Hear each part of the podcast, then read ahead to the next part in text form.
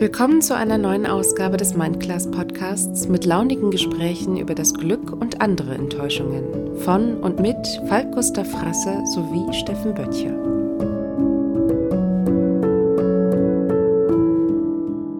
Also Unbeschwertheit war was, was mir lange gefehlt hat. Ich habe mich viele Jahre auch nicht getraut, irgendwie jetzt äh, einen Schritt weiter zu gehen. Ich saß in meinem Rettungswagen und habe irgendwie wollte irgendwie ein bisschen Geld mit Fotografie verdienen und habe mich irgendwie nie getraut. Und ich habe auf die fettesten Tipps gewartet, ich, was ich jetzt alles Kompliziertes machen muss. Und alle haben nur gesagt, mach halt. Wenn du unzufrieden mit irgendwas bist, dann musst du eine Entscheidung treffen oder solltest du eine Entscheidung treffen und ähm, dann ändert sich etwas. Also wenn du willst, dass sich das Rad dreht, dann musst du das Rad drehen. Ja? Ähm, wenn du wenn du es nicht tust, dann dreht sich das Rad nicht. So einfach ist das. Ey, stell dir vor, du, du triffst dann den Menschen deines Lebens, vorausgesetzt du hast ihn noch nicht getroffen, und dann schickst ihn weg, weil zehn blöd waren. Und bleibst du ewig allein und gehst allein ins Grab. Ja, das ist doch. Ja. Du kannst eigentlich jede Entscheidung immer darauf abklopfen, ist sie eigentlich zielführend für das, was ich möchte äh, oder nicht. So, und ähm, dann, dann wird es auch relativ einfach, äh, Entscheidungen zu treffen.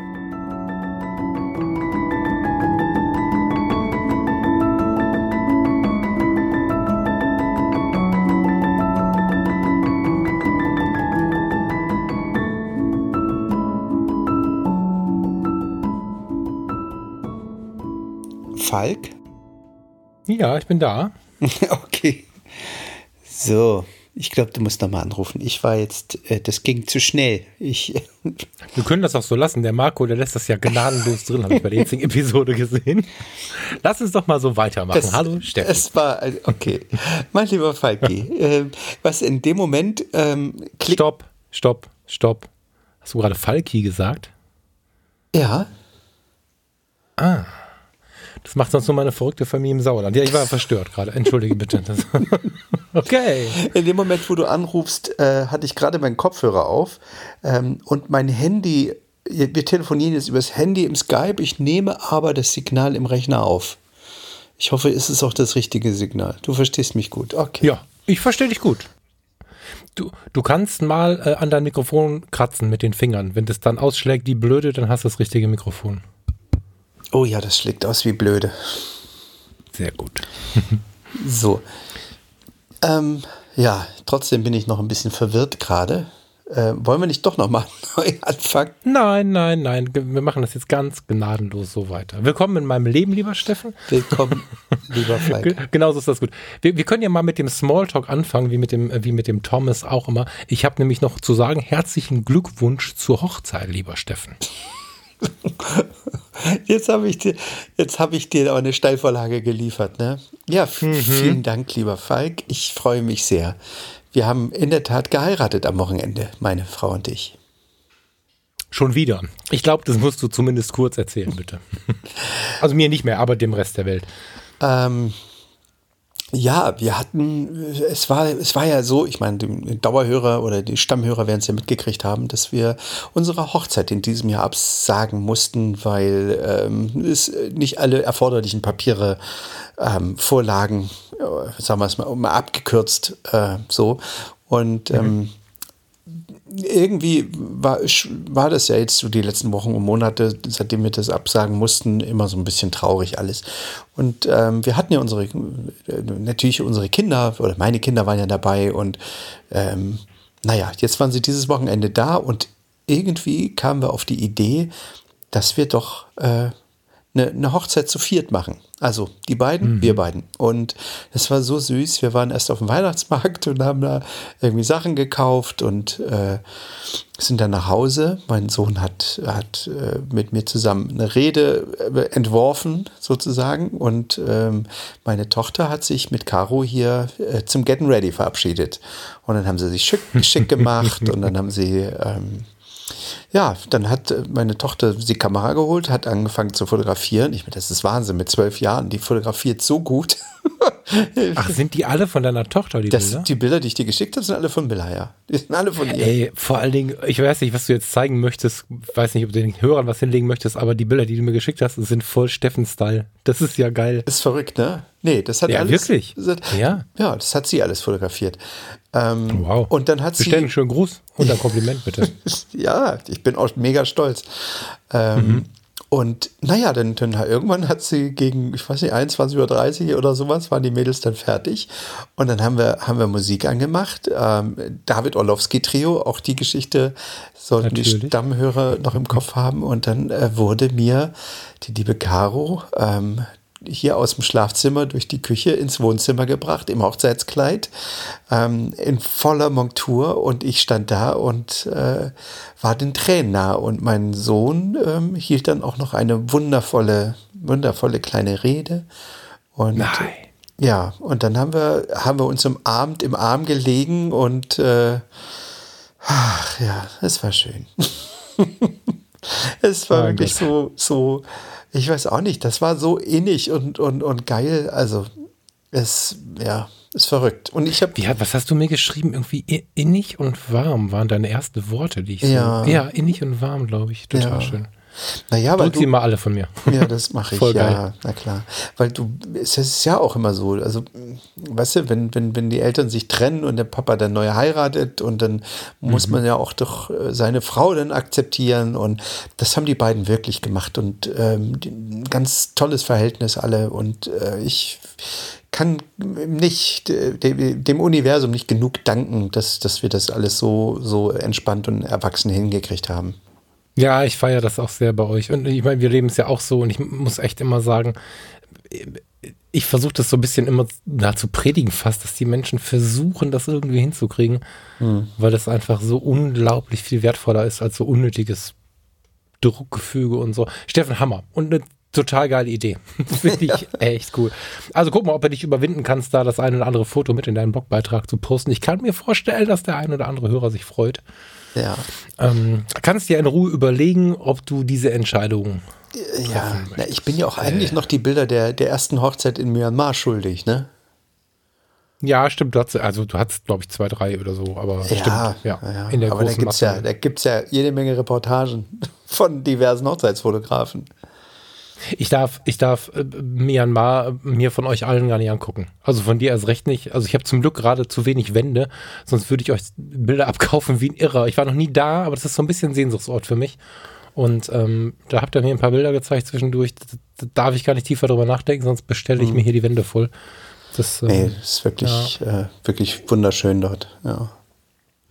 Ja, aber lieber Steffen, du hast mir ähm, dieser Tage, ich habe gerade versucht, eine Überleitung zu machen, die war so schlecht, die hast du gar nicht bemerkt. Du, du hast ähm, mir dieser Tage das Thema ähm, Entscheidungen hingelegt. Lass uns mal also über wichtige Entscheidungen sprechen. Und das fand ich sehr geil. Hat mir tatsächlich in der Woche sogar so ein bisschen geholfen. Dummerweise, das mag jetzt ein bisschen wichtig klingen, wichtiger als es vielleicht ist. Ähm, ich habe ein Riesenthema damit gehabt und kann nicht drüber sprechen. Das erzähle ich dir gleich, wenn das Mikrofon aus ist. Aber nichtsdestotrotz, lass uns gerne mal darüber sprechen, wie wir, wie man, wie der Mensch wichtige Entscheidungen, unserer Meinung nach wichtige Entscheidungen treffen sollte. Also per se ist die Definition der richtigen Entscheidung, das kannst du ja vorher Äh, nicht wichtig. wissen. Nee, Ach, wichtig, wichtig, wichtig, wichtig, habe ich sagen genau. wollen. Richtig äh, ist ja das Verrückte, dass man es erst im Nachhinein Mhm. ähm, immer rauskriegt, ob, die, ob das die richtige war oder nicht. Also, Mhm. ähm, also ich habe, ich weiß nicht, wie, äh, ich bin ein bisschen nun auch ein Bauchmensch. Ähm, ich weiß, wenn ich mich mit Leuten über das Thema unterhalte, dass dann die einen sagen, ich bin Kopfmensch und die anderen sagen, ich bin Bauchmensch und meine Entscheidungen, die treffe ich sehr analytisch oder sehr aus dem Herzen. Ähm, und ich glaube, dass es äh, bei vielen immer noch eine, ein, ein Zwischending gibt. Also, dass viele sagen, ach, ich weiß nicht so richtig, ich mag mich ja gar nicht entscheiden. Am liebsten, warum muss ich mich entscheiden? Und ähm, ich sage dann immer, du, eine Entscheidung führt zu etwas. Wenn du unzufrieden mit irgendwas bist, dann musst du eine Entscheidung treffen oder solltest du eine Entscheidung treffen und ähm, dann ändert sich etwas. Also wenn du willst, dass sich das Rad dreht, dann musst du das Rad drehen. Ja? Ähm, mhm. Wenn du, wenn du es nicht tust, dann dreht sich das Rad nicht. So einfach ist das. Also wenn du mit deiner Situation unzufrieden bist, entscheide dich, es zu ändern und es wird sich ändern. Wenn du dich nicht entscheidest, bleibt alles wie es ist und du ärgerst dich weiter. Ähm, so einfach ist es in der Tat. Also es ist wie in, in, in der Elektrotechnik 0 und 1, wie, wie ein binärer Code. Ne? 1 ist mhm. entschieden, 0 ist, ich mache jetzt nichts. Und ähm, ich bin, muss sagen, also ich für mich bin sehr entscheidungsfreudig, muss ich sagen. Und ich habe äh, auch für mich so ein, so ein Zwischending gefunden, ähm, nämlich immer dann Bauch- und Herzentscheidung zu treffen, wenn die Parameter für mich nicht ähm, greifbar, absehbar, berechenbar sind. Und ähm, Kopfentscheidungen immer dann zu treffen, wenn ich die Parameter habe. Also angenommen, ich kaufe jetzt ein Haus, ja, dann äh, verliebe ich mich in das Haus für 1,6 Millionen. Das wäre dann, müsste ich dann abzahlen. Im Monat wären das wahrscheinlich 15.000 äh, Euro. Ähm, das, kann, das kann ich relativ, kann ich re relativ an Parametern, äh, an einfachen Parametern ausrechnen, dass ich das nicht kann. So, ähm, das, da hilft mir meine Herzentscheidung für dieses Haus jetzt auch nicht. Weißt du, was ich meine? Mhm, so. Voll, ja.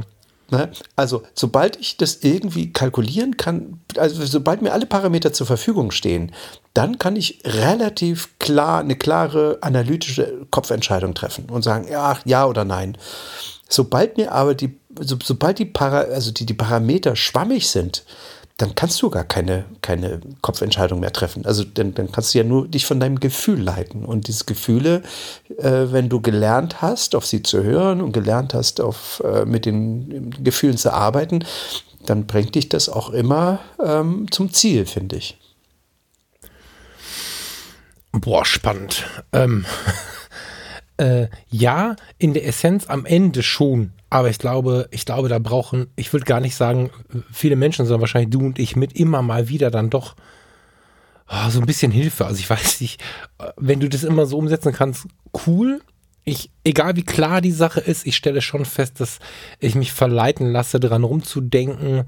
Ähm, ich erinnere mich zum Glück dann meistens an irgendeines dieser vielen Werkzeuge, die ich in meinem Leben so auf dem Weg gefunden habe und irgendwo hingeräumt habe. Und wenn ich, wenn ich dann so rumdenke, dann kram ich in meinen Taschen und ähm, manchmal schaffe ich sogar sofort zu sagen, nee, jetzt mache ich einfach mal. Aber ich kann nicht sagen, dass das immer der direkte Weg ist. Also es ist ja schon so, ähm, dass es eher üblich ist, und ich meine mit üblich nicht gut, ne? Aber, aber weit verbreitet ist ja dieses, wir reden von wichtigen großen Entscheidungen, nicht von nämlich ein Big Mac oder, oder ein Fish Mac, sondern mhm. von den großen Dingen, ähm, dass aber die Leute das, da Entschuldigung, wenn ich dich da unterbreche, selbst das ist, ich merke das, wenn ich mit Leuten zum Essen gehe und ich bin ja wirklich die meiste Zeit irgendwie unterwegs äh, und die sitzen im Restaurant vor dieser Karte und können sich nicht entscheiden. Und ich denke, ey Leute, nehmt doch einfach bitte irgendwas. Weißt du, du wenn du wenn du etwas siehst auf der Karte, was die, was, wo du sagst, oh ja, das ist geil, dann hör doch auf zu gucken. Das reicht doch.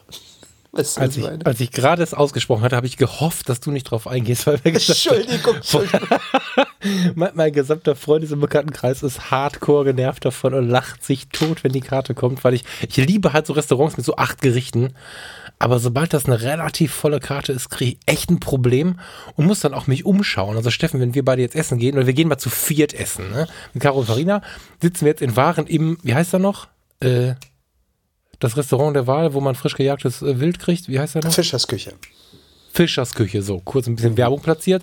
wenn wir da jetzt sitzen und die haben Wildfisch, es gibt so eine Forelle bei euch, das ist keine Forelle, die ist ein bisschen kleiner, die Müritz.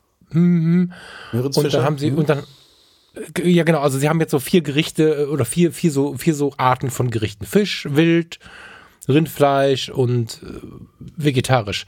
Ich muss erstmal checken, was ihr esst. Äh, du musst aber, checken, also, was wir essen? Ja, voll. Voll. Das denn? Wieso, wieso, lässt du das denn in deinen Entscheidungs äh, äh, in das Entscheidungskonzept mit einfließen? Also ich lasse das passieren, weil ich weiß, dass ich sonst im Leben im Griff habe. Das ist so meine, meine Schlampenecke quasi. Also da, das ist völlig okay, wenn ich das in so einer Ecke habe, bevor ich das im Leben auf Berufsentscheidungen oder so bekomme, dann, dann habe ich die Krankheit lieber da. Wenn ich jetzt da sitze und wir essen, vielleicht erkennt sich jemand wieder, deswegen breite ich das mal aus. Wir sitzen jetzt da und ich entscheide mich für die, wie heißt die denn? Die heißt nicht Müritz Forelle, die heißt Müritz dieser kleine Keine Fisch. Da sind so ich, vier, bin auch kein, vier, ich bin auch kein, kein Fischfan. Also. Kann ich Echt nicht? Oh, ich liebe. Also allein dafür würde ich runterkommen. Und danach besuche ich dich. Es ist, die, es gibt so einen, so einen kleinen Fisch, der ist ein Forellen, eine Forellenart, die, also ist völlig egal, die hat einen ganz, ganz intensiven Eigengeschmack. Und die gibt es angeblich, so sagen die Müritzfischer, nur, nur oben in, bei euch in der Gegend. Und ähm, dann habe ich jetzt diesen Teller zur Wahl und ich kann super geiles Stück ähm, Rindfleisch essen und oder wild oder ich bekomme was Vegetarisches, so, so einen überbackenen Fenchel zum Beispiel finde ich auch voll geil. Mhm. Und wenn ich dann den Fenchel nehme und ihr nehmt alle Fleisch oder ich nehme das Fleisch und ihr nehmt alle Fenchel, dann bin ich traurig. also okay, und das ist zum Beispiel schon ja. mal eine Sache, ähm, wo, ich, wo ich immer vorwarne, ähm, bitte versucht, oder wenn, wenn ihr eine Entscheidung zu treffen habt, dann sollte eigentlich die Meinung der anderen keine Rolle spielen, weil du hast Voll. um dich immer nur Leute, die nicht in dir stecken und gar nicht sehen, was du siehst. Die, die haben mhm. nicht deinen Entscheidungsapparat.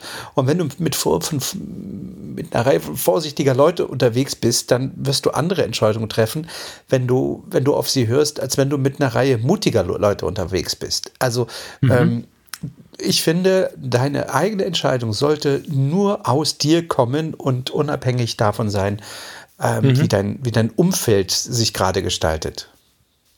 In, im, im, ich bin ja ganz glücklich, dass ich das im normalen Leben also so halbwegs hinbekomme. Ähm, ja. ich, deswegen verteidige ich das beim Essen so, weil es das nicht so wichtig ist. Da können wir alle ein bisschen drüber lachen, dann ist es auch gut.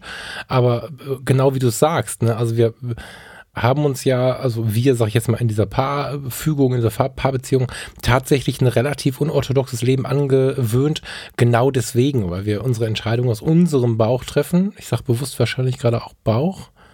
Und nicht so viel rechts und links gucken.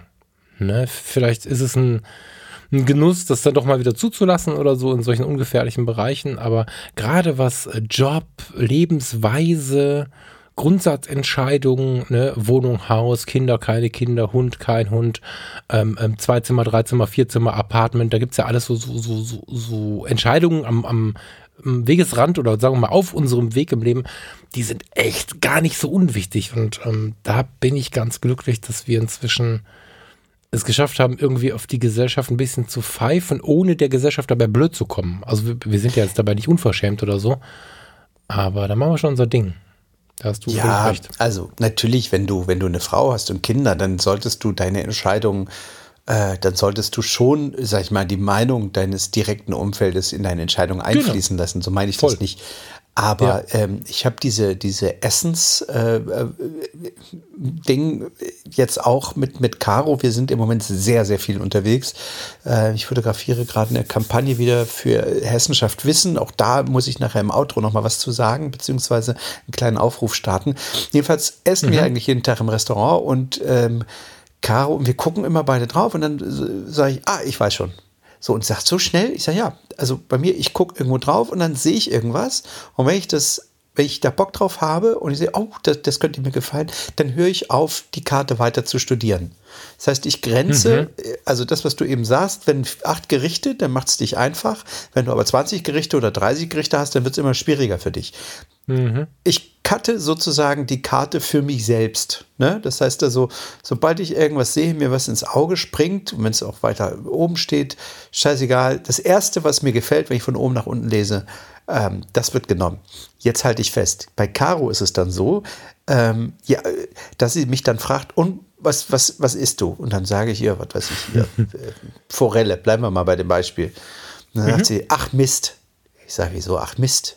Ja, die wollte ich auch nehmen. Ich sage, mach doch. Nee, ich will nicht dasselbe nehmen, was du nimmst. Oh. und, und, dann wird sie meistens, wird sie meistens auch noch äh, äh, sauer, weil sie sagt, oh, kannst du nicht was anderes nehmen? Ich sage, nimm das doch auch, dann essen wir halt beide das Gleiche. Nee, das will ich nicht. Ich will ja auch mal kosten. also in so einem Fall nehmen wir beide etwas Unterschiedliches, machen dann aber halbe halbe. Ja, ich habe aber, die, ich hab aber keinen Bock macht, geht da besten das. Achso, du willst alleine essen. Ah. Nee, okay. nee, pass auf, ich habe das hat damit nichts zu tun. Wenn ich mich für ein Gericht entschieden habe, dann will ich das essen. Dann will ich nicht die Hälfte davon irgendwas anderes essen, worauf ich keinen Bock habe. Nur. Nee, das stimmt. Ja, weißt du? Stimmt. Also. Ja, voll. Ja. Also ich, es ist schon so, dass ich, dass ich die Parameter gerne eingrenze. in denen ich mich dann bewege. Ne? Also ja. Ja, voll. Das also ich hatte, äh, vielleicht um dann danach das Essen mal abzuschließen, wir hatten jetzt ähm, im, Urlaub hatten wir ein Restaurant, das war jetzt nicht so richtig billig, aber da gab es halt keine Wahl, was du isst, sondern da gab es halt nur die Frage, wie viele Gänge wollt ihr haben? Herrlich, Und, ähm, Tim Raue-Prinzip. Ja. Genau, also äh, sie kam, ähm, fragte uns, was wir gerne trinken, nicht was wir jetzt trinken wollen, sondern was wir gerne trinken und was wir gar nicht mögen. Mhm. Und sie fragte uns, ähm, was wir gar nicht essen wollen. Und dann fragte sie uns, wie viele Gänge wir haben wollen, und da war das Thema durch. Und dann gab es einfach fantastisch, wie heißt das? Fantastischstes Essen. Ja, also das du. war äh, unfassbar beeindruckend und ähm, das, so liebe ich das. Ja, Bin ich, ich ganz großer Fan von. Ja, genau. Also ja. wenn, wenn du ins Restaurant reinkommst, jetzt muss mhm. man mir nicht die Jacke wegnehmen. Das nehme ich jetzt ein bisschen symbolisch. Die kann ich auch selber aufhängen. Aber ja. theoretisch, wenn mir sympathisch die Jacke weggenommen wird und mir auch noch die Entscheidungen weggenommen werden, ja, dann ist das mhm. der perfekte Abend, nachdem ich den ganzen Tag Entscheidungen treffen muss. Voll gut. Ja. Aber ich bin jetzt ein bisschen neugierig. Ähm, muss jetzt mal vom Essen weg, weil da könnte ich den ganzen Abend drüber sprechen, da sieht man mir auch ja. an. Ähm, ich ich kenne damals mh, hm, aus damals, als ich 14, 15, 16, 17 war, habe ich äh, Kinder- und Jugendfreizeiten betreut und bin so mit denen aufs Eiselmeer gefahren, segeln und Kram. Und da gab es damals eine Bewegung, die hieß What Would Jesus Do? Was würde Jesus in dieser Situation machen? Das war so in mhm. diesen Jugendgruppen, YMCA und so. Ähm, verbreitet. Das möchte ich jetzt gar nicht kleinhacken. Ich möchte das aber als Überleitung nehmen, weil du hast mir letzte Woche gesagt, lass uns mal über den inneren Berater sprechen. Und ich bin ah. ehrlich gesagt ein bisschen neugierig drauf. Ich kenne das Konzept so ansatzweise, habe mich aber nicht nochmal eingelesen, weil ich eigentlich mit dir jetzt, ja, ich wollte es mir mal erzählen lassen von dir. Weil das ist das, was du verwendest, oder? Ja, also ich arbeite, äh, arbeite, es klingt jetzt auch, also ich lebe nach dem Aha. Prinzip der inneren Berater. Ähm, ich habe eine Menge Menschen getroffen in meinem Leben, die mich sehr beeindruckt haben und die mich sehr, ähm, ja, die, mir, die, die mich beeindruckt haben. Und ich würde jetzt nicht sagen Vorbild, aber ähm, wo, ich, wo ich doch schon den einen oder anderen Charakterzug äh, mir abgeschaut habe oder ihn für mich sozusagen entdeckt habe, ähm, ja, das klingt jetzt auch entdeckt habe. Also, wenn jemand besonders mutig ist, dann, oder fang, ich, oh, fang noch mal an.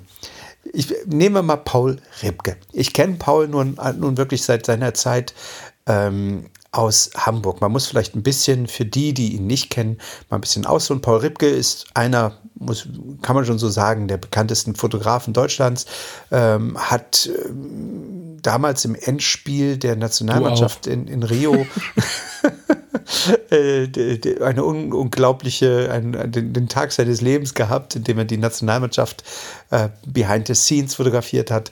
Ähm, Paul sagt von sich selber, er ist kein großartiger Künstler, kein großartiger Fotograf. Er ist, er, er schafft es halt, ähm, eine gute Dienstleistung abzuliefern und ähm, ist halt ein cooler Typ, so, ne? Sag ich mhm. jetzt mal so. Und ich kenne Paul noch aus der Zeit, als er noch in Norderstedt ein Studio hatte, war ein, zwei, dreimal bei mir. Wir haben uns, es gibt auch ein paar Videos im Netz, wo wir uns miteinander unterhalten haben. Und mhm. ähm, Paul, muss ich sagen, hat mich fotografisch äh, ganz am Anfang meiner Karriere natürlich beeindruckt, ähm, was er so fotografiert hat. Je, je besser ich wurde, desto weniger konnte man mich beeindrucken. Ähm, Paul hat mich aber immer mehr beeindruckt durch seine Entscheidungen, die er getroffen hat. Und ähm, da muss ich sagen, es gibt eine, ein, zwei Sachen, wo ich sage, da ist Paul mein innerer Berater. Wenn ich, wenn ich manchmal Entscheidungen treffe, dann frage, frage ich Paul, ohne dass ich ihn anrufe oder ohne dass ich ihm schreiben muss oder sowas. Ähm, wir haben auch vielleicht einmal im Jahr, zweimal im Jahr mittlerweile nur noch Kontakt. Das immer, dieses Jahr hatten wir sogar zwei Telefonate oder drei Telefonate. Ähm, aber ich, ich frage dann, was würde Paul machen in dem Moment, weil, weil er ja Erfolg hat in seinem, in seinem Tun und was er macht und sowas. Und äh, er hat ja auch diesen, diesen, diesen Podcast, den ich ehrlicherweise in der ersten Staffel irgendwie noch am allerstärksten fand, wo er wirklich ein bisschen mehr noch über seinen, über seinen Werdegang, seine Entscheidung äh, erzählt hat. Ähm, mhm. der, Pod, der, Podcast heißt Alle Wege führen nach Ruhm. Für die, die das äh, jetzt noch nie gehört haben, den Namen oder so. Ähm, und da versucht euch mal irgendwie auf YouTube oder so, gibt es irgendwo die erste Staffel zum Nachhören.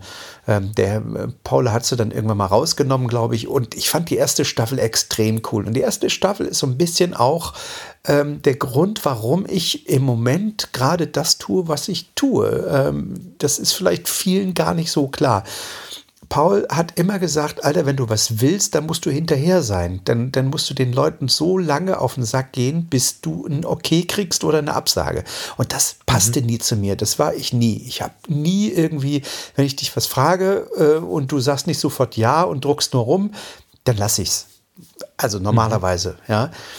Ähm, jetzt war es so, dass ich ähm, irgendwann mal äh, in der Politik, äh, ich fand es spannend, das Feld. Und ich kannte auch den Paul, den Paul Ziemiak. Also jetzt muss man aufpassen, Paul Ripke, Paul Ziemiak, Paul Ziemiak, den, mhm. den jetzt den Generalsekretär. Und ich hatte Lust, ähm, unabhängig davon, von den Buchungen, die ich immer mal kriegte, also ich habe schon immer mal so einen Kreisverband fotografiert oder habe immer mal so eine Porträtstrecke irgendwie der Führungsriege von XY gemacht oder sowas. Aber ich wollte ihn ja begleiten. Und ähm, dann hatte ich ihn gefragt äh, per WhatsApp, sag mal Paul, oder per Mail, äh, was hältst du denn eigentlich davon, wenn ich dich jetzt auch mal unabhängig von diesen ganzen Aufträgen fotografisch einfach begleite? Ich wollte halt so ein bisschen auch das tun, was der Paul Ripp gemacht mit Lewis Hamilton, mit Sebastian Vettel und so. Mhm. Einfach dieses immer dabei sein und äh, jemand wirklich über einen längeren Zeitraum porträtieren.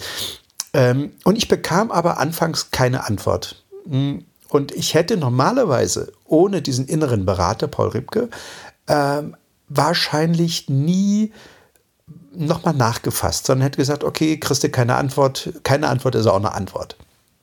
Und habe dann ähm, immer weil Paul gesagt hat, du musst dranbleiben, Alter, lass dich, äh, keine Antwort ist eben äh, keine Antwort. Äh, der hat, die haben vielleicht einfach nur viel zu tun, vielleicht ist es durchgerutscht, frag nochmal nach.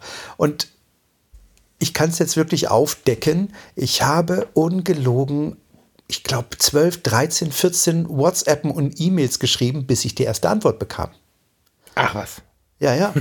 Immer wieder okay. im Zwei-Wochen-Rhythmus gefragt, Paul, äh, wollte noch mal fragen, wie sieht's aus? Ich hatte dir eine Mail geschrieben, ist vielleicht durchgerutscht, kannst du noch mal, das ist jetzt ein paar Jahre her schon, ne? ähm, und äh, ich kriegte aber nie eine Antwort und irgendwann kriegte ich nun, äh, ähm, mein Büro meldet sich bei dir. So. Und das war so nach 12, 13 WhatsAppen und Mails und SMSen irgendwie. Und dann meldete sich auch wirklich das Büro, die mich dann fragten, sag mal, was, was, was willst du eigentlich? Und ich das dann erzählte und die sagten, ja, Paul hat schon gesagt, du willst das wirklich. Ich sage, ja, ich will das wirklich. Ja, alles klar, okay, das klingt gut, dann äh, lass doch machen. So. Und das war der Startschuss bei mir. Das heißt also, ich, ich bin da nicht einfach so reingerutscht und ich, es ist nicht so, dass die sich um mich gerissen haben, sondern ich habe immer, immer wieder nachgefasst und gebohrt und bei vielen Dingen mache ich das mittlerweile. Das habe ich früher nicht gemacht. Das wurde mir nicht anerzogen, das habe ich nicht, ähm, das steckte nicht in mir und das ist aber so ein, so ein Zug, den ich mir von Paul Ripke als inneren Berater abgeguckt habe. Und das, da muss ich ehrlicherweise, ich bin ich so dankbar drüber, diesen einen Zug äh, von ihm sozusagen, also diesen Charakterzug, beziehungsweise oder dieses, dieses, äh, ja, dieses Tool bekommen habe. Er nennt es ja Ripke to Success, ähm, dieses Tool mir abgeguckt habe, weil ich wäre da jetzt nicht, wo ich, wo ich jetzt bin, wenn ich nicht ständig nachgefasst hätte, was ich nicht gemacht mhm. hätte. Ich habe aber in der Zeit eben Paul nicht kontaktiert, Paul, Paul, Paul Ripke, oh, jetzt müssen wir zwei Pauls aufpassen, sondern hab, Paul Ripke war mein innerer Berater und ich habe ihn quasi einfach gefragt, na, soll ich aufgeben oder soll ich nochmal fragen? Und Paul hat, hat, einfach nur mit seinem, in seinem bärtigen, schelmischen Grinsen genickt und sagt, komm, bleib dran. Und ähm, das habe ich sehr oft mittlerweile, dass ich in meinem Leben die Menschen, die ich, die, die, die ich getroffen habe, ähm, und mittlerweile muss ich sagen, ist auch Paul Ziemiak äh, ein innerer Berater. Weil was der im letzten Jahr durchgemacht hat, wie viel der in die Fresse gekriegt hat, wie viel der ähm, ohr, geohrfeigt wurde und, äh, und trotzdem immer wieder nach vorne gehen, den Kopf raushalten in den Wind und den Hagelsturm ertragen. Ähm, und jetzt ähm, nach, nach, nach dem Parteitag und nach, nach einigen, dem geklauten C und sowas, äh, auf das er sehr cool reagiert hat, sind wir jetzt, ähm, ist er jetzt in der Situation, wo er jetzt beim Bundespresseball, wo viele Journalisten zu ihm gesagt haben, Alter, du hast es wirklich äh, vom, du bist ein Stehaufmann. Das, ist, das hat ihm sehr, sehr viel Respekt eingebracht. Und auch das, äh, ich meine, ich war jetzt auch keiner, der schnell aufgibt oder sowas, ne? aber da muss ich sagen, aufgeben ist keine Option. Das war immer schon so ein bisschen mein Leitspruch, aber Paul hat es halt, äh, Ziemiak hat es auch wirklich durchgezogen und wird dadurch für mich auch ein innerer Berater, weil ich sehe, hm. es gab dieses Jahr, wir hatten die Sendung zum Rezo-Video, gab es Situationen, wo man gedacht hätte, Alter, das geht gerade so dermaßen ab und es geht dermaßen in eine Richtung, wo viele Menschen gesagt haben, macht doch euren Scheiß alleine, äh, wo er einfach nicht aufgegeben hat und gesagt hat, nee, ich mache das jetzt, ich ziehe das durch und, und ich, ich, ich gebe doch nicht beim kleinsten Wind auf. Ähm, und, und wenn ich mir überlege, wie er damals neben mir im Auto gesessen hat, äh, in der Rezo-Woche und oder ich saß neben ihm im Auto, sagen wir mal so, und ähm, wie ich ihn jetzt am, auf dem Parteitag in Leipzig äh, gesehen habe, das sind schon, das ist, äh, das sind zwei unterschiedliche Paar Schuhe mittlerweile, weißt du? Mhm. Und da muss ich auch sagen, er hat wirklich, ähm, es hat ihm auch menschlich unglaublich viel gebracht, da durchzuhalten und, und jetzt rückblickend zu sagen, Alter, ähm, es war richtig. Mhm. Ähm, ich, und das ähm, meine ich mit diesem inneren Berater. Ich glaube, du weißt, was ich meine jetzt, ne, oder? Ja, total. Zumal ich, ähm, also ich glaube, ich habe einen ganzen Haufen davon. Äh, witzigerweise gibt es Situationen, in denen ich auch an, an Paul Ripke denke, wobei ich ähm, an den eher, also das könnte jetzt, ich, ich werde es mal dazu bauen, was du gerade gesagt hast, weil ähm, das scheint mir sehr kraftvoll und passt auch gerade zu meiner Situation. Aber was ich an, an, an Paul Ripke ganz spannend finde, ist diese schlotterige, etwas sorgenlose Art und Weise, weil da kommen wir nämlich zu einem Punkt, den ich bei Entscheidungen ganz wichtig finde wenn man sich nämlich die Frage stellt, was kann am Ende wirklich passieren? Also wie wer wird eine Fehlentscheidung mir wehtun? Dann ist es fast immer die Antwort nee, gar nicht. Nee, Und, solange ähm, sie dich nicht umbringt, ist es eigentlich egal. Genau. Ne, also, dass du wirklich am Ende drohst zu verhungern, das ist so unfassbar selten, spielt in Hollywood oder in anderen Gegenden, nicht da, wo wir hier wohnen oder sind. Mhm. Und ähm, da hat er einfach äh, das Ganze ein bisschen ausperfektioniert, in, in meinem Eindruck zumindest. Ich habe den Eindruck, dass wenn ich ein Video anschaue, wo du mit ihm äh, im Studio abgehangen bist oder so, ich habe den Eindruck, dass er halbwegs authentisch in der Öffentlichkeit agiert. So, das ist mir immer ganz wichtig. Also wenn einer eine Rolle spielt in der Öffentlichkeit, ähm, dann, dann habe ich da wenig Interesse dran. Mein Eindruck ist, man weiß es nie genau, aber dass er sehr authentisch agiert und der ist äh, gerade in Entscheidungsfragen echt entspannt. Also ich muss dir eine, auch eine, eine Sache, wenn ich, Entschuldigung, wenn ich dich da schon wieder unterbreche. Nee, mach ich mal. glaube, dass das wichtigste, das wichtigste Tool für den Erfolg überhaupt Authentizität ist. Du kannst, mhm. du kommst überhaupt nicht mehr weiter, wenn du nicht authentisch bist. Und schon gar nicht, wenn du in so einem Feld unterwegs bist wie Paul, ähm, wo, wo Social Media eins der wichtigsten ähm, Instrumente seiner Arbeit ist. Ja, voll. Also, ähm, ich, es gibt aber die, die, also jetzt, wenn, wenn, wenn jetzt, oh, ich muss jetzt aufpassen, jetzt hier keinen in die Pfanne zu hauen.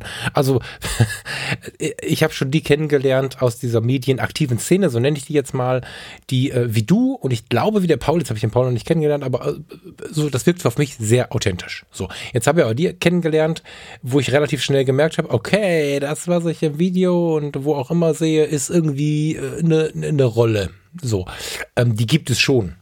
Und ähm, ich persönlich würde es gar nicht auf die Reihe kriegen. Also wenn ich jetzt jemanden treffe, der mich nicht kennt, äh, nein, falsch, den ich nicht kenne, aber der, der mich in weiten Teilen kennt, weil ich ja auch immer relativ offen mit den Dingen bin, dann äh, wüsste ich überhaupt nicht, wie ich das jonglieren soll. Was ist meine Rolle, was bin ich selber, das würde ich gar nicht auf die Reihe kriegen. Ich weiß aber, aber ja, Entschuldigung. Hm? Nee, sag mal. Ich wollte dich nicht wieder unterbrechen. Ich, ich äh, habe ja nun äh, eine ganze Zeit Workshops gegeben. Komme ich leider im mhm. Moment überhaupt nicht zu. Ähm, ich kriege immer mal wieder Anfragen für alle, die mir schreiben. Äh, ich weiß nicht, ob ich noch mal welche mache. Müsste ein bisschen dranbleiben. Aber ähm, ich, so, bei den Workshops ist es immer so, dass die Leute sich austauschen.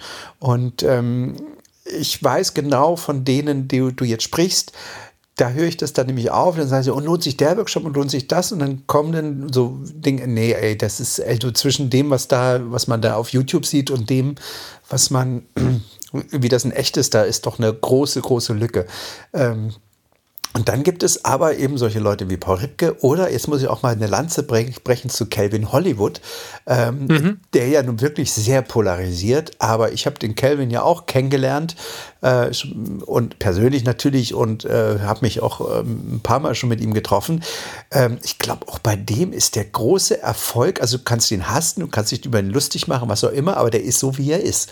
Und er hat sich mhm. nie verstellt und der war immer ehrlich. So Ne? Also, mhm. also das, was ich so gesehen habe zumindest. Der, der Kelvin und du, ihr habt eins gemeinsam. Ich bin euch beiden mal maximal blöde gekommen und habe mich bei euch beiden entschuldigt. Und der Kelvin hat bist dir blöde gekommen? Ja, voll. Damals bei der Nummer mit, mit, mit, äh, mit Pro Image Editors, wo ich inzwischen einige Male die Dienste völlig begeistert in Anspruch genommen habe, habe ich dir einen relativ dämlichen Kommentar hingeworfen. Ich war einer von denen, die sich da irgendwie am Anfang gar nicht mit anfreunden konnten in einer ziemlich unzufriedenen Zeit und ähm, du musst dich an die Entschuldigung nicht erinnern, ne? Keine, habe jetzt keinen Erfolgsdruck oder so, aber ich äh, habe dann äh, nach, weiß ich nicht, ein paar Monaten meinen Kommentar wiedergefunden und dachte, ach du je. Und ähm, ja, habe dann gedacht, das geht so nicht. Und habe dir irgendwie eine kurze Mail geschrieben. Du hast kurz geantwortet, da musst du jetzt kein Gesicht zu haben, alles cool. Das ist Jahre her. Habe ich, hab ich nicht mehr auf dem Zettel. Also, weil, nee, musst du auch. Das, das, pff, da war ja auch so ein riesen Shitstorm. Da bin ja, ich ganz ja. froh drum, dass du das nicht mehr auf dem Zettel hast.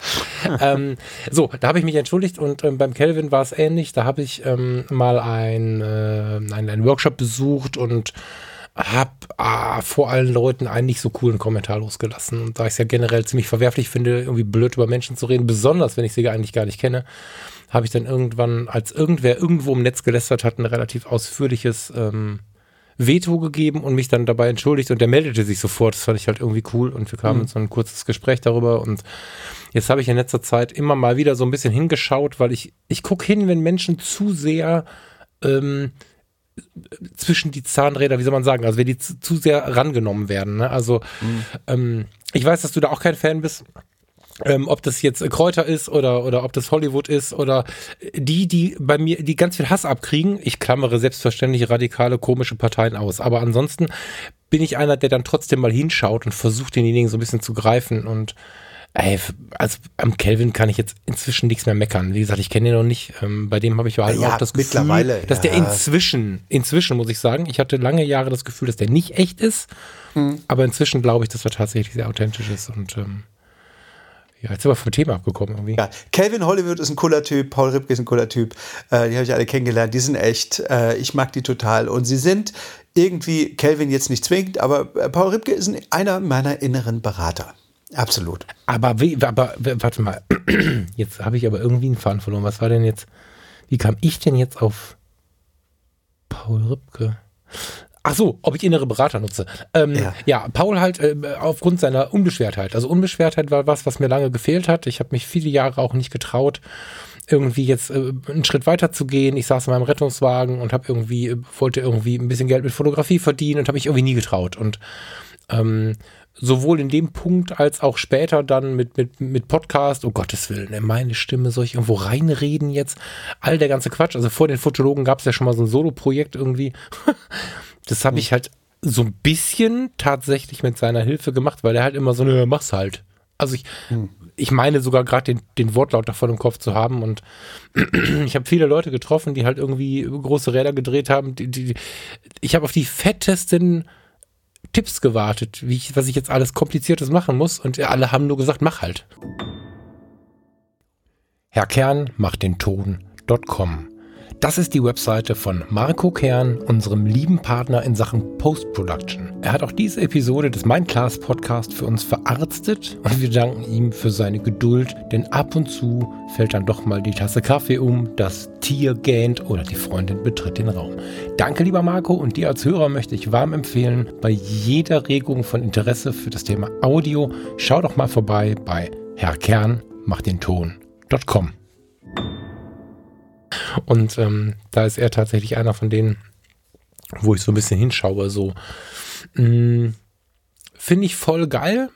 Und ich glaube, das ist eine gute Sache, wenn man denn weiß, warum man wen zum Berater genommen hat. Also ich will es nicht unnötig verkomplizieren, aber man sollte da sich schon ein bisschen mit beschäftigt haben. Also jetzt hier heute zuhören und ungeprüft für alles Paul Ripke zu, zu Rate zu ziehen, ist vielleicht jetzt nee, nicht nee, so nee, das Mittel das der Wahl. Es gibt ja ne? auch eine ganze, Moment, genau, ähm, ne? weil du bist nicht Paul Ripke, ne? Also und ich bin auch nicht Paul Ripke, sondern ähm, ich finde, äh, dass das das ist ja auch nicht gesagt, dass man nur einen inneren Berater da äh, haben darf. Ne? Also du kannst natürlich für, für alles Mögliche, du hast innere Berater für jedwede Entscheidung. Also wahrscheinlich mhm. sogar sind deine Eltern deine größten inneren Berater, weil du die am besten kennst.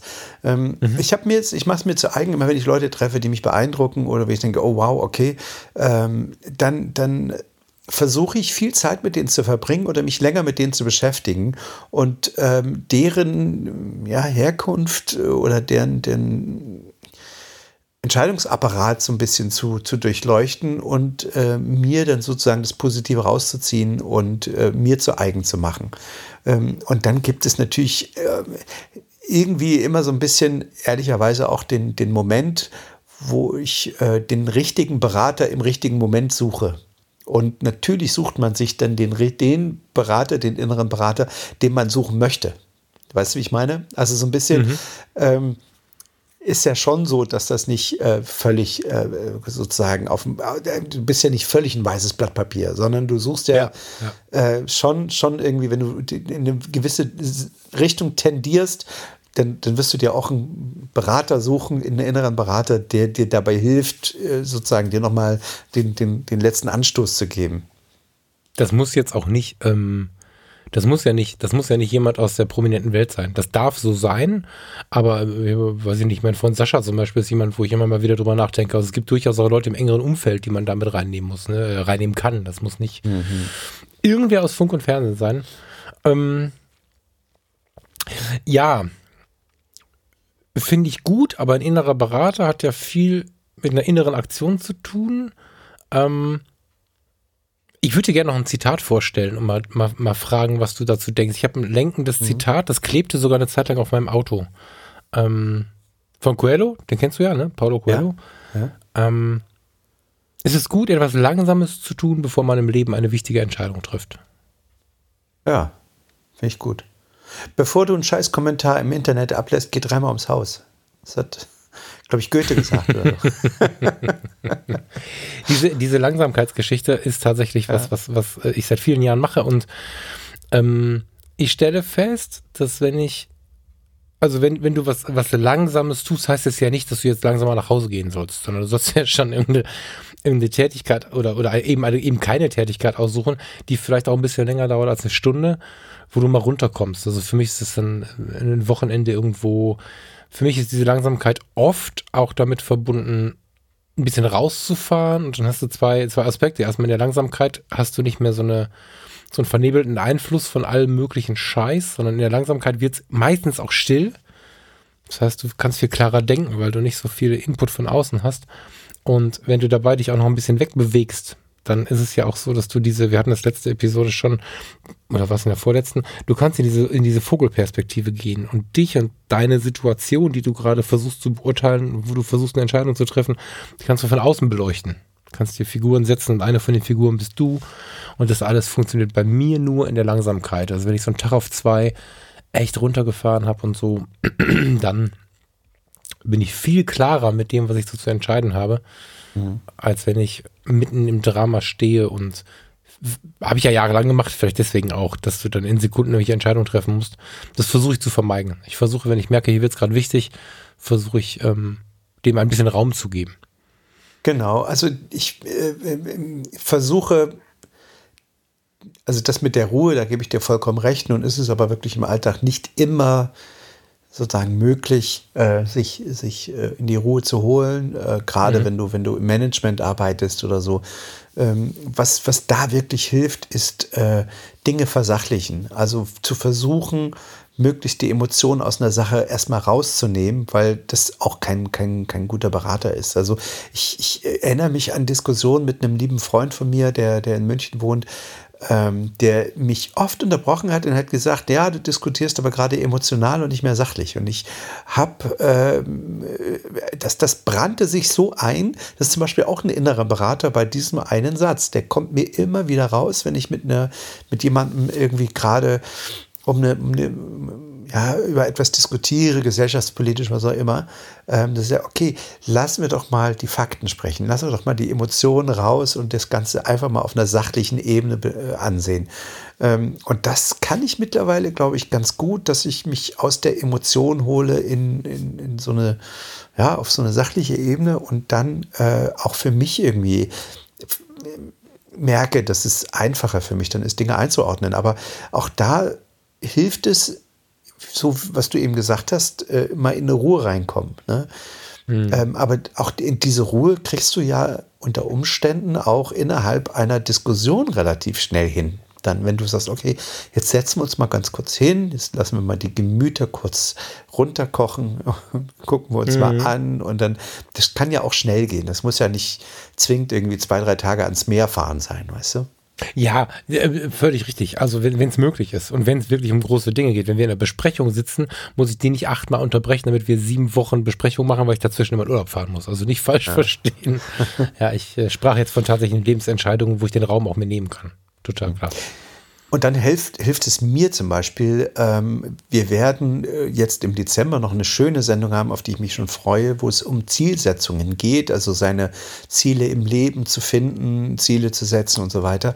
Ähm, wenn du einmal deine Ziele definiert hast oder weißt, wohin du willst, ne, also ich sage jetzt mal, äh, der Falk äh, möchte möchte sich vielleicht irgendwann mal in, in mittelfristig selbstständig machen als, ähm, als, als Hörbuchsprecher, sage ich jetzt mal. Ich mhm. denke mir gerade was aus. Ne? Ja, finde ich gut. Ähm, Mach mal weiter. so, du möchtest jetzt Hörbuchsprecher werden, ähm, angenommen. Jetzt bist du vor irgendeiner Entscheidung XY und du brauchst einfach nur noch abzuklopfen, ist diese Entscheidung, die ich jetzt treffe, zielführend? Bringt die mich ans Ziel? Oder ist die mhm. nicht zielführend? Und mhm. davon, also das kannst du dir relativ schnell beantworten. Ist es zielführend oder ist es nicht zielführend? Mhm. Ich denke zum Beispiel die ganze Zeit drüber nach, hier äh, mir in Mecklenburg irgendwas Schönes, ein, ein Haus oder ein, ein, eine Wohnung zu kaufen, solange ich irgendwie noch halbwegs, ich sage jetzt mal jung, ich werde bald 50 nächstes Jahr, ähm, aber so jetzt im Moment könnte ich noch 10, 15, 20 Jahre abzahlen. So, je länger ich warte, desto, desto schwieriger wird es, glaube ich, mit einer Finanzierung mhm. auch. Ne? Mhm. Hm. Jetzt habe ich aber irgendwie in meinem Leben noch das Ziel, äh, die politische Reportage für mich äh, völlig, also ich will, ich will wirklich in die politische Reportage ein, also richtig deep, richtig rein. Du möchtest eskalieren eskalieren so. ist denn ein, äh, ist, wenn ich das will, dann findet das ja in Berlin statt. Ist denn ein Hauskauf hier in Mecklenburg zielführend im Moment? Absolut. Echt? Ja, zu Hause. Das, muss, das musst du mir begründen. Weil den, Wenn, den Turnover habe ich noch nicht gefunden. Nee, ohne Witz jetzt. Ich glaube, also, egal, na nicht egal, wie viel du unterwegs bist, aber wenn du die Chance hast, jede Woche oder alle zwei Wochen oder so mal nach Hause zu kommen. Und du hast deinen Heimathafen mit einer halbwegs so engen Emotion, wie, wie du sie hast zu diesem Ort im Moment, also jetzt nur örtlich gesehen, mhm. dann halte ich das für eine gute Idee. Wenn dich das behindert, indem du dann äh, auf die Kohle plötzlich gucken musst, wo du sonst klargekommen wärst, weil der diese Rate kommt, dann ist es, dann fällt es weg.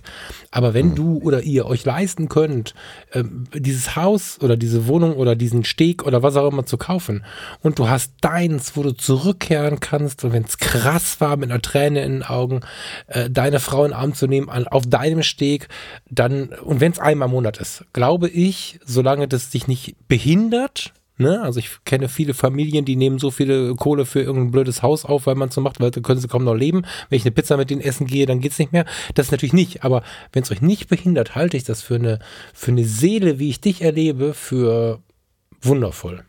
Mal anders gefragt, wäre es, wäre es nicht zielführender, äh, ein Haus in der Nähe von Berlin zu kaufen oder eine Wohnung? Wenn es dich genauso inspiriert, ja. Wenn es dich auf dem gleichen Level inspiriert, wie du in den letzten Stunden, die wir hier zusammengebracht haben, über die Müritz gesprochen hast, dann ja.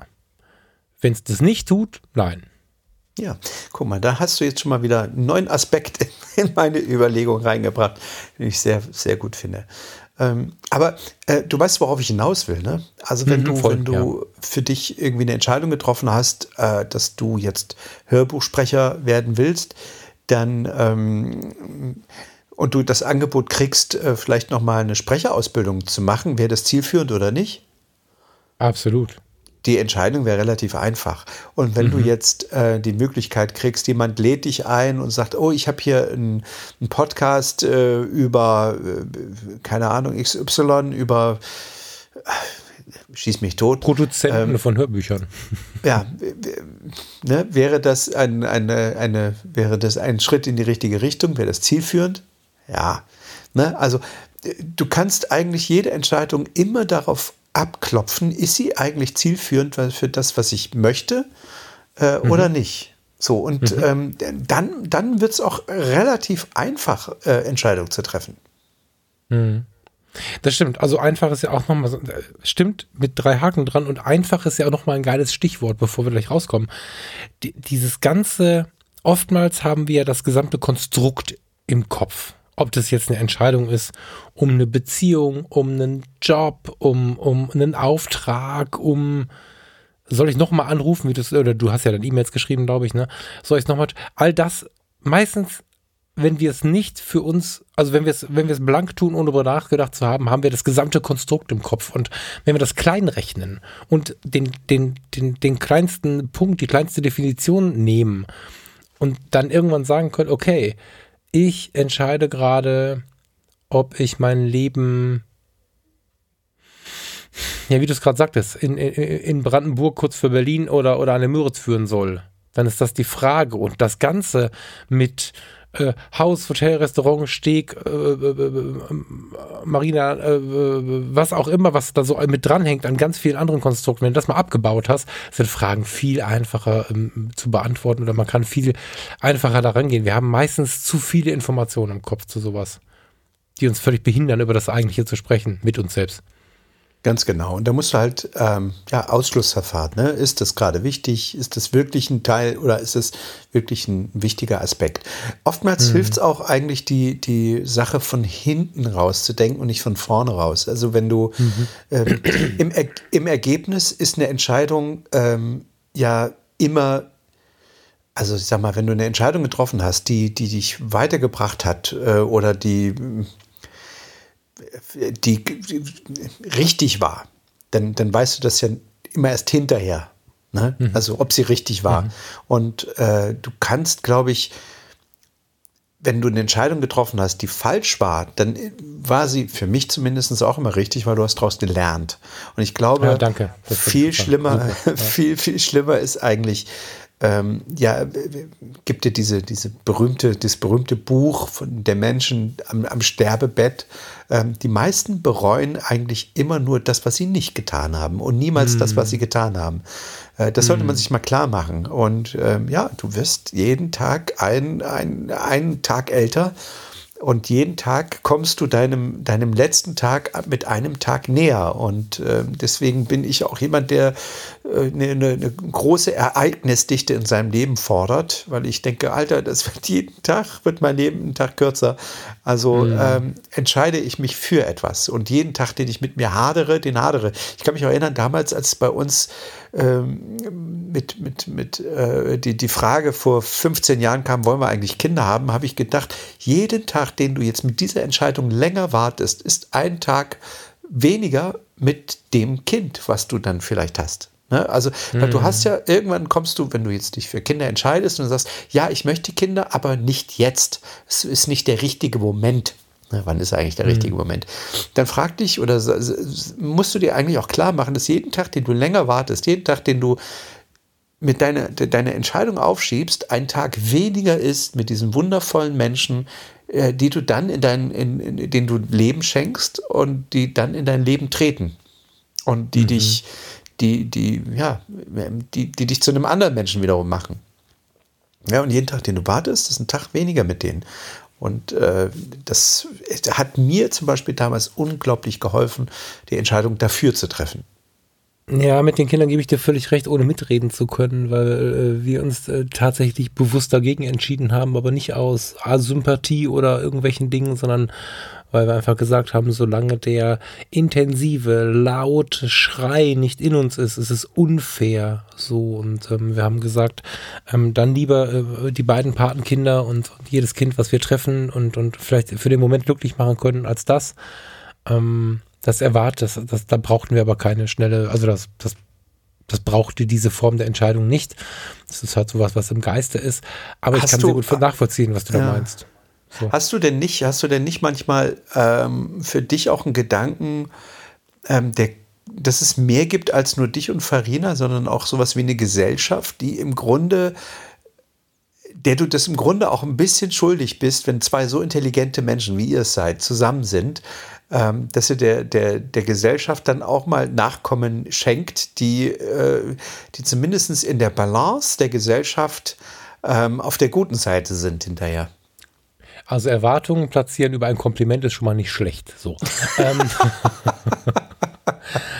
ist schon mal nicht schlecht rhetorisch gelöst.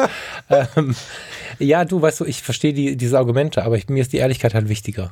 Ganz ehrlich. Ja. Und das meine ich ganz liebend. Ich meine das nicht. Ich, ich, ich habe im, im YMCA so viele Kinder betreut. Ich habe so viel Spaß und Freude mit denen gehabt. Ich liebe das so, Zeit mit den Patenkindern zu verbringen. Das ist nicht das Ding. Also mhm. du und auch niemand anderes braucht glauben, dass wir irgendwie ein Problem mit Kindern haben. Aber ich habe es ja in mir gemerkt. Also auch das ist eine Frage von in mich reinhorchen und aber auch ehrlich mit den Dingen umzugehen, obwohl dann vielleicht jetzt auch von dir ein bisschen dieser Gegenwind kommt. Also ich hatte ja, haben wir glaube ich auch schon thematisiert, ich hatte ja Hodenkrebs. So. Mhm. Das führt dazu, dass du Fragen, dir selber Fragen stellst, oh, kann ich denn danach noch Kinder kriegen? Und mhm. dann kriegst du die Antwort, keine Ahnung, weil du wirst ja bestrahlt und dann müssen wir mal gucken, wie es nachher aussieht. Und mhm. dann kam ähm, der Doc halt an und fragte mich verschiedene Fragen. Man wird dann ganz komische Sachen gefragt. Unter anderem wurde ich aber gefragt, ob wir denn ähm, Spermien einfrieren wollen. Und ja. das habe ich verneint, weil ich gesagt habe, das Schicksal, das Universum, wer auch immer da jetzt gerade hier der Chef ist, ich bin mir da nach wie vor extrem unklar, aber irgendwo wird es schon gut sein, was im Leben so passiert. Und ähm, wir mhm. werden mal schauen, wie es weitergeht, aber ich werde jetzt, ich habe mich da damals bewusst dagegen entschieden. Und ich weiß noch, wie ich in diesem Klinikum abends im Bett gelegen habe nach diesem Gespräch und so drüber nachgedacht habe, ohne Groll, sondern einfach drüber nachgedacht habe und gemerkt habe, krass, das war gar keine schwere Entscheidung für mich, wo ich um mich herum so viele Menschen kannte, die damals schon, ich war 29, dieses Thema Kinder so im Hauptfokus des Lebens hatten und äh, dieses, mhm. dieses Thema eigene Kinder bekommen. Und da habe ich schon für mich bemerkt, okay, wenn du das so einfach beantworten konntest, dann ist jetzt eh auch noch nicht der richtige Zeitpunkt, weil ich glaube, wenn ich mich dafür entscheide, kann ja kommen. Ich meine, niemals, das Wort habe ich mir echt lange abgewünscht, ne? was ich schon alles gemacht habe, was ich niemals machen wollte und auch genossen habe. so, also ähm, jetzt, äh, damals mit 29, heute mit 41, ist es tatsächlich so, dass es nicht laut genug schreit, als dass ich es fair finden würde. Weil wenn ich das nochmal wollen würde, dann möchte ich es mit offenen Armen schreiend empfangen. So, äh, wahrscheinlich macht der Körper das mit einem und, und die Seele, wenn es denn dann soweit ist. Also wenn das morgen passieren würde, wäre es halt so. Aber dann muss man auch zur Verantwortung stehen. Aber das ist eine Entscheidung, die ist, die ist tatsächlich aus Liebe getroffen und, und ein bisschen mit dem Gedanken, was bewegt mich und uns denn? Und ja. ähm, es gab kein richtiges dagegen. Auch, das war jetzt auch nur äh, wirklich ein Spaß, äh, spaßiges Sticheln. Also man muss jetzt den Leuten nee. da draußen vielleicht auch mal ein bisschen, also äh, der Falk und ich, wir sind, wir sind, äh, wir, wir, kennen uns so gut, dass das erlaubt ist, wenn ich, wenn ich das ein bisschen ironisch stichle. Das war ja jetzt nicht wirklich ah, ich glaub, ernst gemeint. Ich fand die Frage ja gut. Die ist ja Die Frage stellen sich ja viele Leute. Das ist ja voll geil, mhm. wenn es mal einer fragt, die trauen sie sich ja allen immer nicht. Mhm. Das ist, fand ich jetzt extrem gut, weil natürlich begegnet mir diese Frage auch, wenn ich das im Leben so beantworte. Ne? Wenn ich sage, nee, eigentlich ist es so nicht geplant, dann siehst du tatsächlich auch so, oh, aber, aber die, also da muss ich die Frage beantworten, die nicht gestellt wurde. Das, also danke mhm. dafür. Aber in der, Tat, in der Tat bringt mich das nochmal auf den Gedanken äh, bezüglich Entscheidung treffen, dass ähm, ich glaube, ganz viele Menschen keine Entscheidung treffen aus Angst vor den Konsequenzen. Und mhm. ähm, also, oder sich, sich äh, ja, davor scheuen, äh, Entscheidungen zu treffen aus Angst vor den Konsequenzen. Ich habe, und da muss ich sagen, ähm, hat mir äh, immer, immer, haben mir meine Eltern wahrscheinlich irgendwie eine Menge mitgegeben. Äh, wenn du eine Entscheidung triffst, dann akzeptiere die Konsequenzen und dann gibt es kein Zurück mehr, da ist kein Zurückblicken mehr. Du hast die Entscheidung mhm. getroffen und die musst du auch, die darfst du auch nicht mehr revidieren oder sowas. Äh, arbeite einfach daran, diese, diese Konsequenzen, die sich daraus ergeben, hinzunehmen, äh, beziehungsweise äh, positiv aufzunehmen. Du hast sie von vornherein in Kauf genommen mit deiner Entscheidung, ähm, also akzeptiere sie. Und mhm. ähm, das ist, glaube ich, etwas, äh, was ich für mich im Leben als extrem wichtigen, ja, wichtigen Gedanken irgendwie mit mir dann rumgetragen habe, ähm, dass, dass ich immer weiß, okay, ich entscheide mich jetzt dafür und ich akzeptiere alle Konsequenzen, die sich daraus ergeben. Die werden akzeptiert und die werden auch von mir, ähm, ja, bearbeitet, ähm, wie auch immer ich dann damit umgehe. Also ich gehe dann, versuche natürlich irgendwie positiv damit umzugehen, weil das war ja meine Entscheidung. Ja, es ist eine Riesenchance, auch, auch ein Scheitern selbst äh, gewählt zu haben im Vergleich zu, das ist mir passiert. Ne? Also das Annehmen von auch, von auch nicht so schönen Dingen ist halt total schlau. Ich mache das auch, finde ich super. Also äh, ärgerst du dich gar nicht, hättest du mal nicht, hätte, hätte Fahrradkette, ich habe das so entschieden.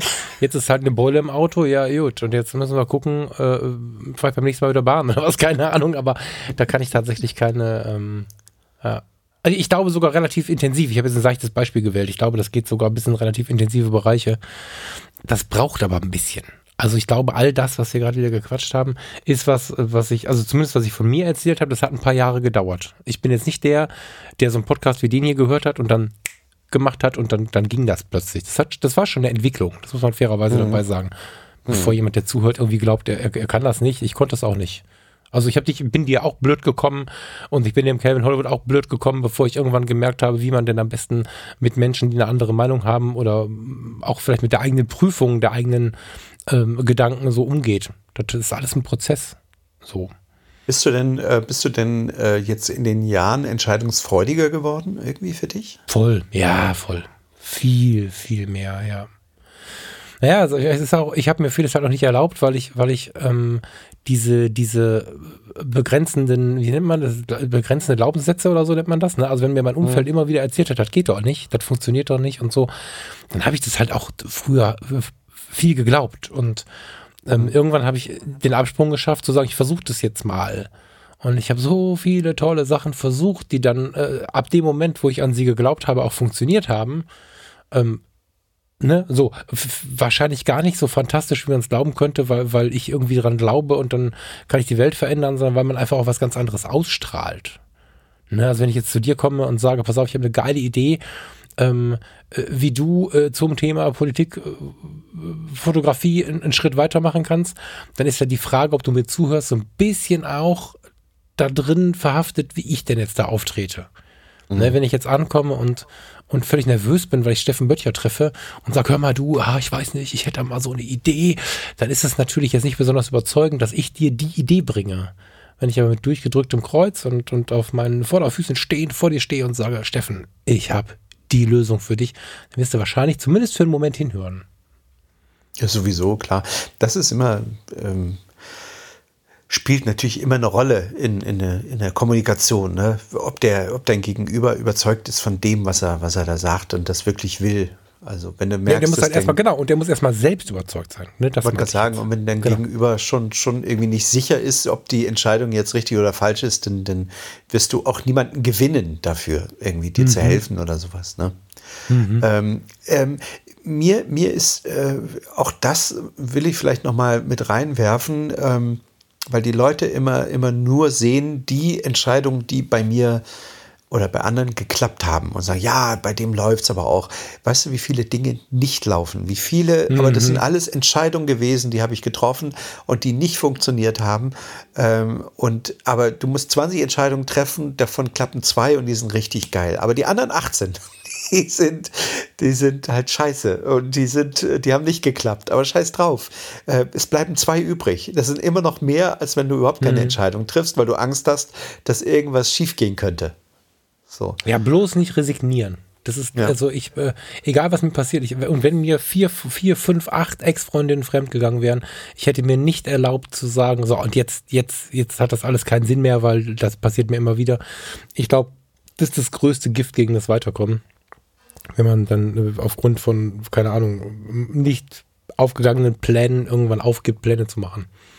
Das habe ich auch öfter mal erlebt, ne? dass ich, also jetzt nicht bei mir, aber äh, bei Freunden, Freundinnen, ähm, dass sie beziehungsunfähig wurden oder bindungsunfähig mit jeder, mit jeder schlechten Erfahrung, die sie gemacht haben, mhm, sozusagen. Genau. Also auch da muss ich sagen, nullt doch einfach auch mal. Das ist so, du triffst irgendwann die oder den richtigen, die richtige. Und da ist alles anders. Und es gibt halt ja. halt wirklich, man muss vielleicht auch mal sein Beuteschema hinterfragen. Also wenn du, wenn du, ich kenne auch Frauen, die suchen sich immer denselben Typus Mann, wo ich von vornherein sage, oh Mann, der ist doch der, das gleiche Kaliber wie der vorher. Erwarte doch mhm. nicht, dass das jetzt irgendwie groß anders wird oder so. Ähm, ja, aber es gibt äh, auch da, es ist nicht zwangsläufig, führt eine Beziehung zu einer Enttäuschung. Guck mal, ich bin nee. jetzt das dritte, das dritte Mal verheiratet, meine Güte. Ich gebe es auch nicht auf, äh, an die große Liebe zu glauben. Und ich glaube, ich habe sie jetzt gefunden. Also so fühlt es ja, sich jedenfalls an. Ja, das muss es halt sein. Das muss halt, das muss es halt sein, sich selbst deswegen halt nicht irgendwie äh, runter äh, und vor allen Dingen, wenn man das bei anderen sieht, halt keinen Kommentar dazu ablassen, sondern einfach mal in sich selber reinhören. Im Prinzip ist es nur eine Form von absoluter Ehrlichkeit. Und ich glaube, äh, den Geist offen zu halten, fast egal, was gewesen ist. Ja, also wie du sagst, nochmal zu Null den Reset-Button zu drücken. Ey, stell dir vor, du, du triffst dann den Menschen deines Lebens, vorausgesetzt, du hast ihn noch nicht getroffen, und dann schickst du ihn weg, weil zehn blöd waren. Und bleibst du ewig allein und gehst allein ins Grab. Ja, das ist doch. Ja. ja. Gra grauenvoll. Schwäne füttern, alleine im Park. Gott. Mit 80. Steffi, es ist ganz dringend nach so einem depressiven Bild am Ende müssen wir eine von deinen schönen Zusammenfassungen hinkriegen. Schaffst du das? Ja, ich möchte, ich möchte einmal, ich habe es vorhin angedeutet, ähm, einen kleinen Aufruf starten. Ich habe mhm. vor, vor einigen Jahren ähm, bin ich schon mal beauftragt worden für das Hessenschaft Wissen Portal. Das ist eine, eine Initiative des Landesministeriums für Wissenschaft und Kunst in Hessen. Ähm, den, den, den Wissensstandort Hessens, der ja ähm, irgendwie offenbar nicht so, nicht so richtig ähm, in, der, in, der, in der Gunst der Studierenden ähm, gesehen wurde, beziehungsweise es gab halt nicht mehr so, also Hessen war wahrscheinlich nicht das Traumland äh, für, für Leute, die studieren wollten. Hat man das vor ein paar Jahren in, in die Taufe gehoben und hat gesagt, pass mal auf, lass doch mal einfach ein paar Journalisten, äh, Fotojournalisten, Reporter, was auch immer, durch, durch, durch Hessen ziehen und interessante Forschungsprojekte an den Unis und Hochschulen auftun und darüber ähm, berichten. Und das habe ich äh, vor vielen, vor vielen Jahren, vor drei, vier Jahren schon mal mit Freude gemacht. Da sind unfassbar viele Reporter Reportagen bei rausgekommen. Wer sich das mal anschauen will, hessen-schafft-wissen.de. Und ich habe jetzt äh, die wundervolle, äh, den wundervollen Auftrag gekriegt, dieses Projekt äh, weiterzuführen und wieder, wieder Forschungsprojekte ähm, aufzutun. Wenn es jemanden von euch da draußen gibt, der im Moment gerade in Hessen studiert und der Lust hat, dass der Steffen Böttcher mal vorbeikommt und euch mal porträtiert an eurer Uni, an eurer Hochschule bei einem interessanten Projekt, der muss mir unbedingt schreiben, weil ich brauche noch ein paar äh, Projekte, noch ein paar Ideen. Ähm, und äh, das ist relativ schwierig im Moment gerade, weil ich recherchiere oder die Caro recherchiert jeden Tag, äh, rufen wir, rufen wir die, die Hochschulen an und da weiß äh, oft, oftmals wirklich äh, arbeiten die so hinter verschlossenen Türchen, sind so konzentriert auf ihre Projekte, dass der, der, die andere Seite des Flures überhaupt nicht weiß, was rechts einer, das rechts irgendwie eine unglaubliche Geschichte lauert. Und deswegen, mhm. also wenn ihr Leute kennt oder selbst in Hessen studiert und äh, mal wollt, dass ich bei euch vorbeikomme, um euer Projekt vorzustellen, dann bitte schreibt mir unbedingt.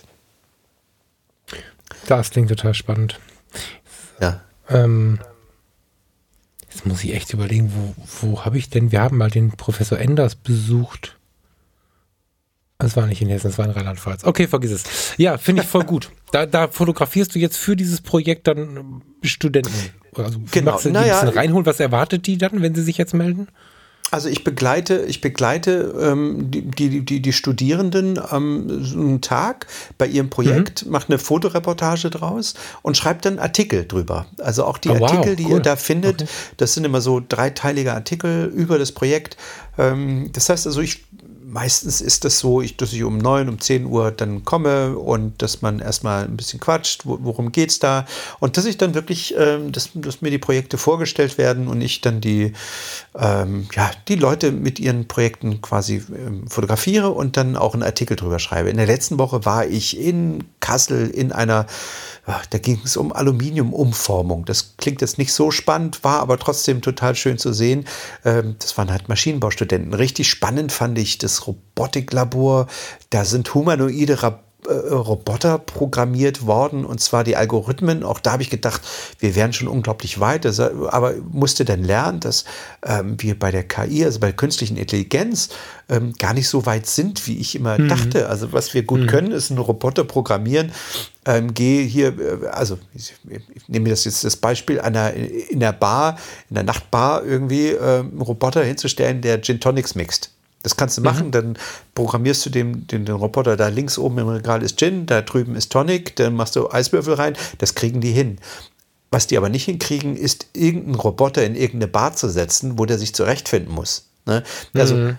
so, und da arbeiten die dran und das fand ich unfassbar abgefahren ist. Er meinte, ja, oftmals sind es die komplizierten Dinge, die wir schon drauf haben, aber die einfachen Dinge nicht. Und er hat mir dann erklärt, dass sie so, so einen humanoiden, humanoiden Roboter haben, zum Beispiel das dem beizubringen, dass es eine Türklinke gibt, die, es gibt Türklinken, die rechts äh, sozusagen die Klinke haben, Türklinken, die links die Klinke haben. Dann gibt es Türknauf, das ist aber auch ein Öffnungsmechanismus. Das sind so Sachen, die wir als Menschen total äh, ja, unüberlegt, wo wir uns keinen großen Gedanken dran verschwenden, irgendwie eine Tür aufzumachen. Aber so ein Roboter, der steht dann schon da, weißt du, und muss dann rauskriegen, weil welche Form könnte eine Türklinke haben? Auch da gibt es ja verschiedene Formen, ähm, dass er immer erkennt, ah, das ist eine Türklinke, wenn ich die aufmache, dann muss ich gucken, ob ich ziehe oder drücke, um die Tür aufzumachen. Mhm. Also was ist eigentlich ist das Türaufmachen ein unglaublich komplexes, eine komplexe Aufgabe. So, ne? Mhm. und der muss, dann muss der Roboter das auch noch lernen, dass er mit jeder Klinke, die er dann sozusagen aufgekriegt hat, sich das merkt, aha, äh, so und so geht das also auch, merke ich mir mal fürs nächste Mal. Ähm, also es war ein wahnsinnig äh, spannender Tag dort äh, an der TU Darmstadt im Robotiklabor war das. Äh, Habe ich auch unglaublich viel gelernt. Mir macht es wahnsinnig viel Freude auch zu sehen, dass auch da muss ich, wir hatten ja schon mal die Sendung, wo wir, wo wir sagen, äh, wo wir darüber gesprochen haben, dass wir äh, sozusagen die großen, die, was wir gedacht haben, wie die Sachen sind und äh, wie sie dann in Wirklichkeit sind. Also wenn du siehst, wie viel Geld in, in, in Bildung, in Unis, in Hochschulen geht, an Forschungsprojekte, es ist unfassbar. Und wie viel schlaue Menschen da hängen und wie viel schlaue Gedanken die sich machen, um uns ja. irgendwie das Leben und unsere Gesellschaft zu verbessern. Das ist ja jetzt nicht nur technisch, sondern es gibt auch Forschungsprojekte, das habe ich vor ein paar Jahren schon fotografiert, wo man überlegt hat, ähm, den, den Flüchtlingskindern, die mit dem Boot hier rübergekommen sind, sozusagen, welches Spielzeug gibt man denen, damit die sich äh, sozusagen, weil die verlieren ja im Mittelmeer irgendwie alles. Ähm, und, und da hat man sich unglaubliche Gedanken gemacht, was man denen für ein, für ein Welcome Package sozusagen in die Hand gibt. Und es war wahnsinnig spannend, weil die sich wirklich Gedanken gemacht haben darüber, dass so ein Kind äh, nicht nur für sich alleine spielen sollte, sondern dann hat man Spiele reingetan, getan, wo die quasi eine, eine, Interaktion mit anderen Kindern erfordern. Einfach mhm. um das mhm. Soziale zu fördern und sowas. Also das fand ich unglaublich äh, toll zu sehen, wie viel, wie viel Brain da reingeht und wie viel auch wie viel über das Studium hinaus viele Studierende irgendwie da, da draußen tun, einfach ähm, weil, sie, weil sie Bock auf Wissen haben, Bock auf Forschung. Und das ist jedes Mal stehe ich da, fahre ich total aufgeladen wieder nach Hause. Und ich bin jetzt ich, im Moment äh, immer nur mal zwei Tage hier oben in Waren, wasche kurz äh, Wäsche und dann bin ich gleich wieder weg. Also ich fahre jetzt auch morgen, übermorgen schon wieder runter nach Hessen. Ähm, was du mega spannend. Ich bin auch so ein Scanner, der immer alles im Kreis irgendwie beobachten und aufnehmen muss und so. Was du gerade machst, ist eine riesen Werbung für alle, die, die uns zuhören, die Fotografen sind.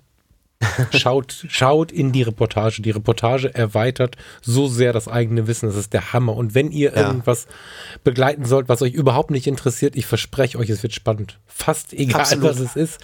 Äh, kurze Hintergrundfrage. Ja. ja, bitte? Nee, sag mal. Ich kriege manchmal Projekte, wo ich denke, oh Gott, das ist ja langweilig. Und dann komme ich hin und dann erfährst du so viel über eine Sache, die erstmal vermeintlich überhaupt, wo du denkst, ja, das ist jetzt nicht mein Fall irgendwie. Und es wird aber so spannend, also Aluminium-Umformtechnik, da denkst du, ja, meine Güte, was soll ich denn da? Jetzt ist doch der Drops gelutscht oder so.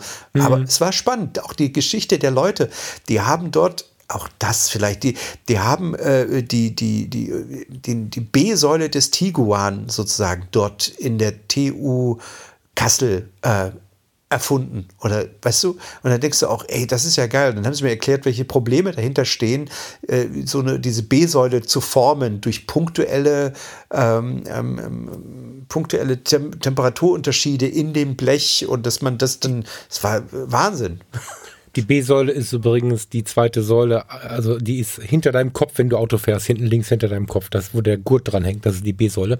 Ähm, äh, ja, und das aber, wichtig mal kurz, äh, wir haben ja mal so einen Workshop über, über Wahrnehmung in der Fotografie und Wahrnehmung für Fotografen gemacht. Es bringt natürlich nichts, wenn du hingehst, fotografierst, ohne Fragen zu stellen. Ne? Also das reine eben, Bild eben. hier, das Bild erzählt tausend Worte und so, oder wie das heißt, ist in, in Teilen totaler Blödsinn. Wenn du keine Fragen stellst, kriegst du natürlich auch nichts mit. Ne?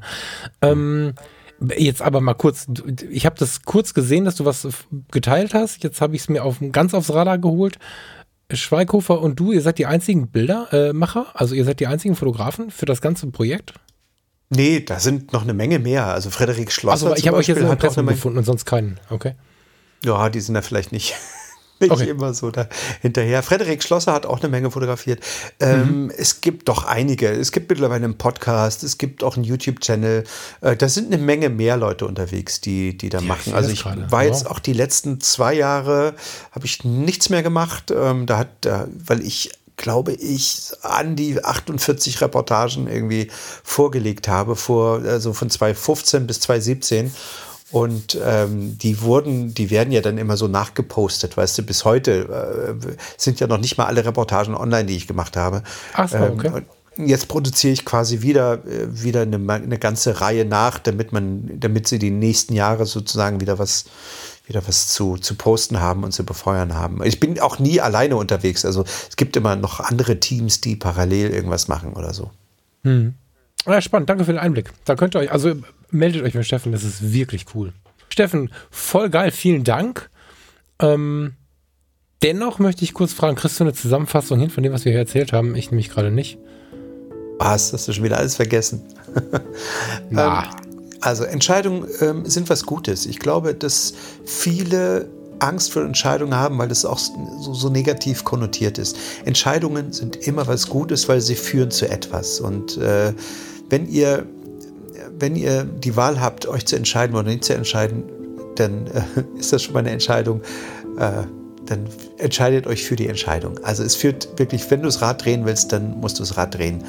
Und akzeptiert einfach die Konsequenzen, die sich daraus ergeben. Das ist nicht schlimm. Ähm, auch da wieder, wir kommen nackt auf die Welt und wir gehen nackt von dieser Welt. Wir haben nichts, wenn wir kommen und wir, es wird so egal sein, was wir haben, wenn wir gehen. Habt dazwischen Spaß und äh, das ist das Wichtigste. Das ist eine super Überleitung zu meinem Abend in der Badewanne. ich danke dir sehr. Das war, das war eine besondere Episode, ist mein Bauchgefühl. Ich freue mich total über dieses Gespräch. Vielen Dank. Ähm, euch allen da draußen einen total schönen Abend. Dir, Steffen, auch. Und wir hören uns ja schon bald wieder. Auf Wiederhören. Bis bald. Ciao, ciao. Ciao, ciao. Hallo Falk, hallo Steffen. Mein Name ist Janik Schnops aus Kempten bei Krefeld am Niederrhein. Ich bin geschlagene 15 Jahre alt. Hiermit wollte ich einfach mal Danke sagen für euren sehr interessanten und inspirierenden Gespräche und euch einfach mal mitteilen, dass nicht nur, wie ihr es immer so gerne in eurem Podcast sagt, alte weise Männer euch zuhören. Es ist sehr interessant, mal die Sichtweise von anderen Leuten auf das Geschehen in der Welt zu hören und nicht immer nur in dieser festgefahrenen, in Anführungszeichen, Jugendkultur sich aufzuhalten. Danke. you.